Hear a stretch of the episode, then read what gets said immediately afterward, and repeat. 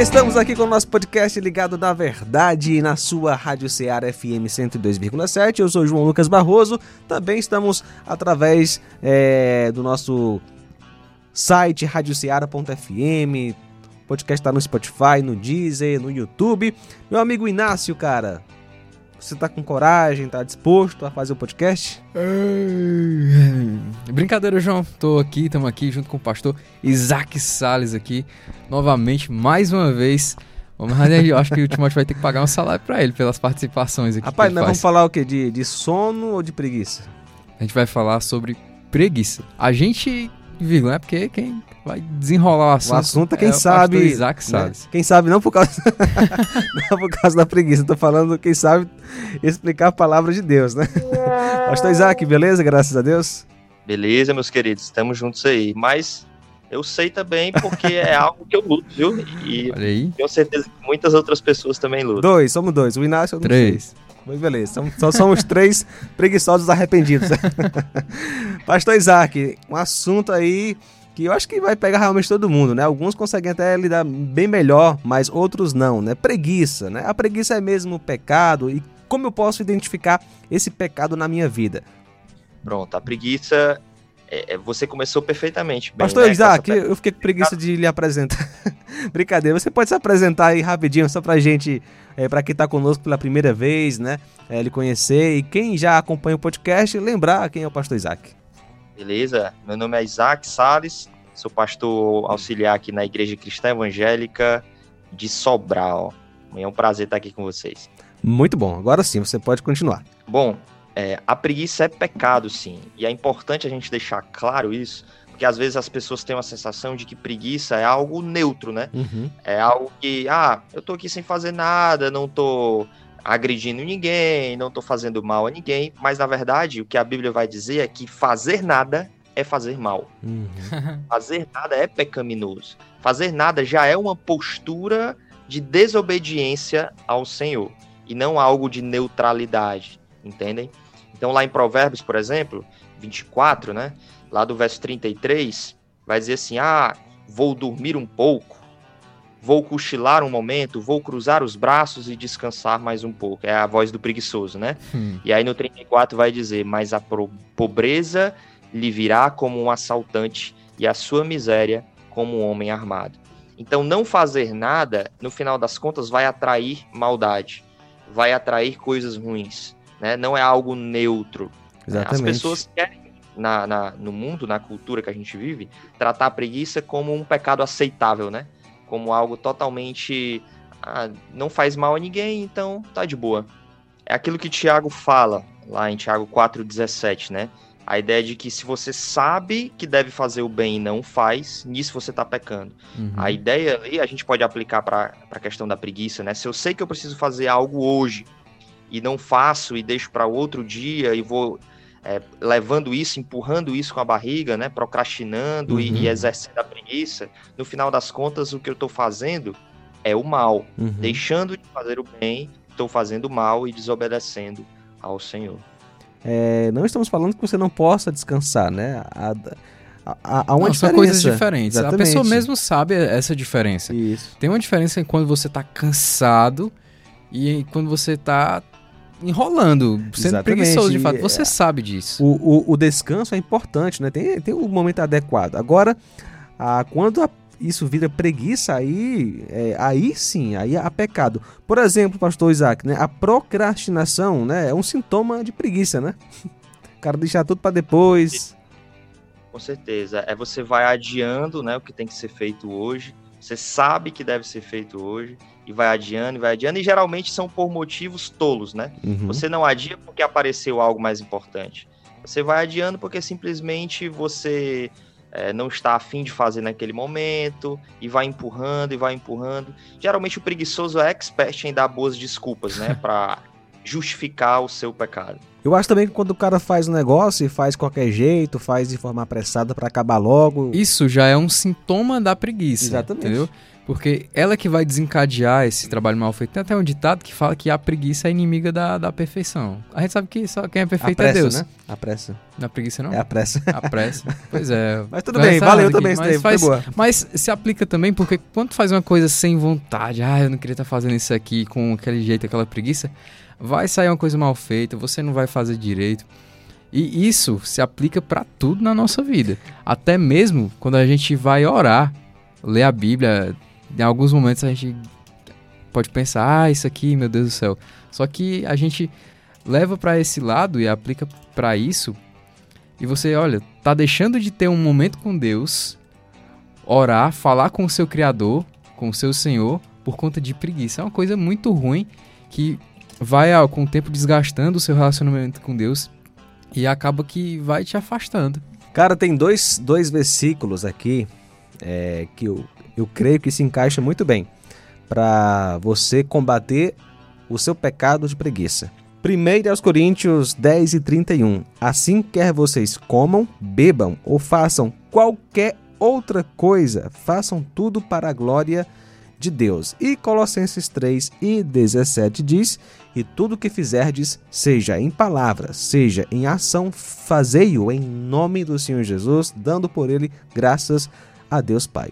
Cara, a nossa vida pertence a Deus. A nossa vida é um serviço ao Senhor. Se você uhum. faz com preguiça, se você faz com procrastinação, se você faz de qualquer jeito, isso é pecado. Você está oferecendo uma, um mau serviço ao Senhor. Perfeito, né? E aqui eu quero até fazer uma indicação e que é, é um sermão, na verdade são um conjunto de seis sermões, né? É, o pastor Tiago Cavaco prega seis sermões contra a preguiça, e isso virou um livro também. E um dos sermões lá, ele fala exatamente sobre isso. Ele usa a parábola dos dez talentos para poder ilustrar a verdade de que tudo que nós temos vem de Deus. Não, não é nosso, na verdade. Uhum. Então, os nossos dons, os nossos talentos, as nossas habilidades, na, na verdade, não são nossos. É Deus quem está nos emprestando para que a gente use para a glória dele, para o serviço dele, para que as pessoas entendam a bondade de Deus, quem Ele é. Então, quando a gente é preguiçoso e não usa aquilo que Deus tem nos emprestado, no final das contas, a conclusão que ele chega é que nós estamos roubando a Deus. Então, a preguiça é algo que nos faz roubar a Deus, porque Deus está nos emprestando e nós não estamos usando como deveríamos. Então, nós estamos roubando a Deus. E ele usa até uma ilustração lá para nos fazer entender melhor, né? É que nem uma pessoa que não acredita em Deus, mas ela usa os dons e os talentos que Deus tem dado, mas não reconhece que vem dele porque ela não acredita em Deus. É a mesma pessoa que é como se fosse uma pessoa que vai lá no Louvre, né? Rouba o, o quadro da Mona Lisa e aí chama algumas pessoas para sua casa, apresenta o quadro e diz assim: "Olha, esse aqui fui eu que pintei, né? As pessoas não conhecem o, autor verdadeiro do quadro, não sabem quem é Leonardo da Vinci. Aí ela diz: Olha como é bonito esse quadro que eu pintei. É a mesma coisa de alguém que não considera Deus, uhum. não reconhece que Deus é quem tem dado tudo, e, e então vai usar os seus dons e talentos de forma preguiçosa, de forma desonesta, de forma infiel. Né? Então a preguiça é a mesma coisa de roubar a Deus.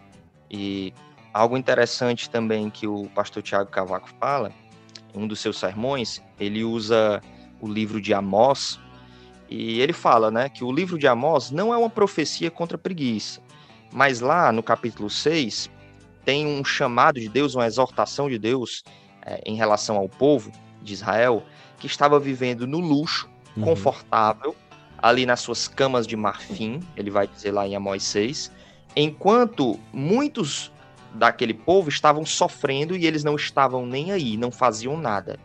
E aí ele vai aplicar para a questão da preguiça e vai dizer que preguiça muitas vezes é indiferença. É a gente ver o sofrimento do outro, uhum. é a gente ver alguém necessitado em nosso, nosso redor e a gente não fazer nada, a gente não trabalhar em favor daquele.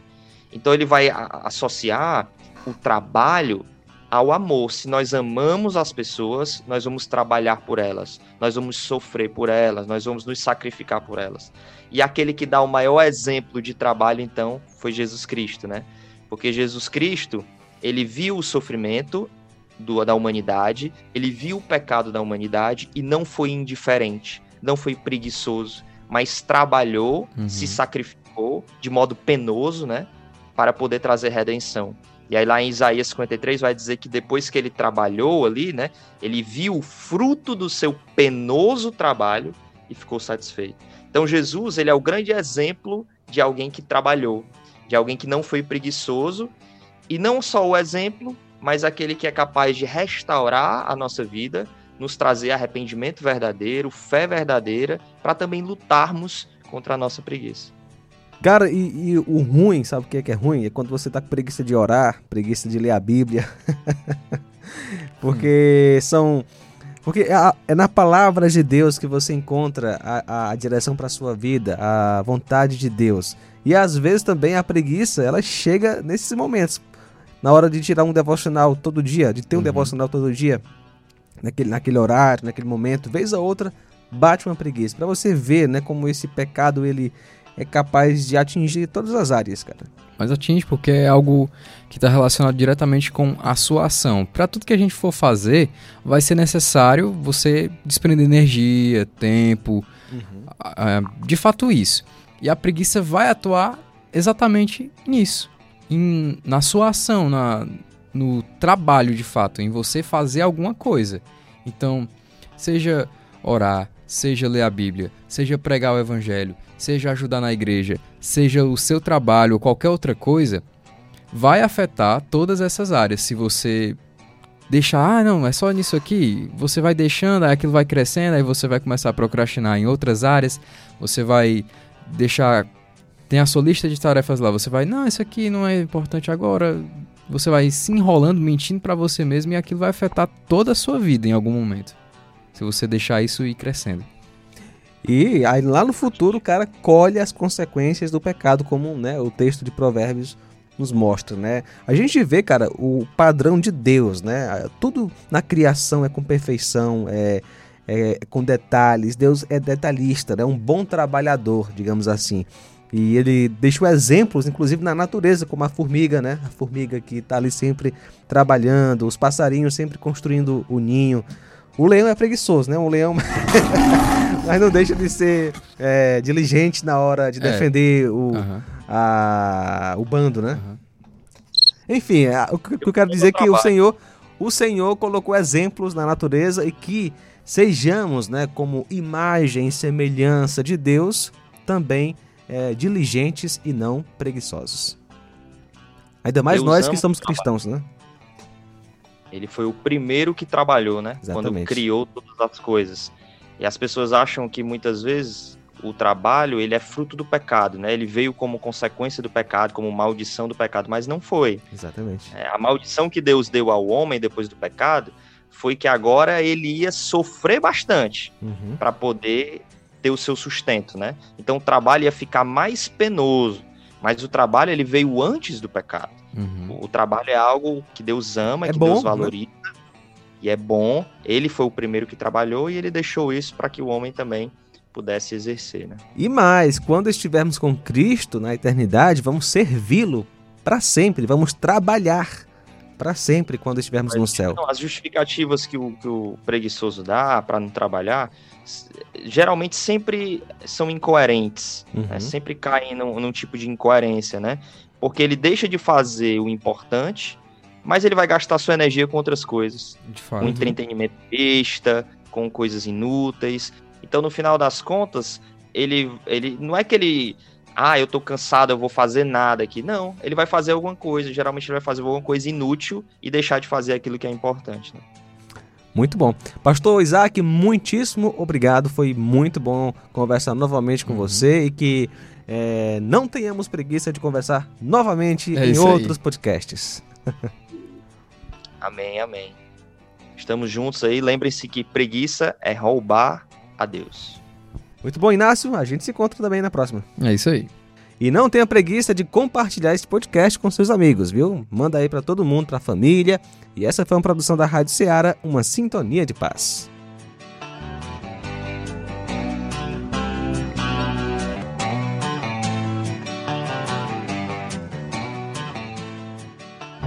Provérbios de Salomão, filho de Davi, rei de Israel. O preguiçoso não assará a sua caça, mas o bem precioso do homem é ser ele diligente.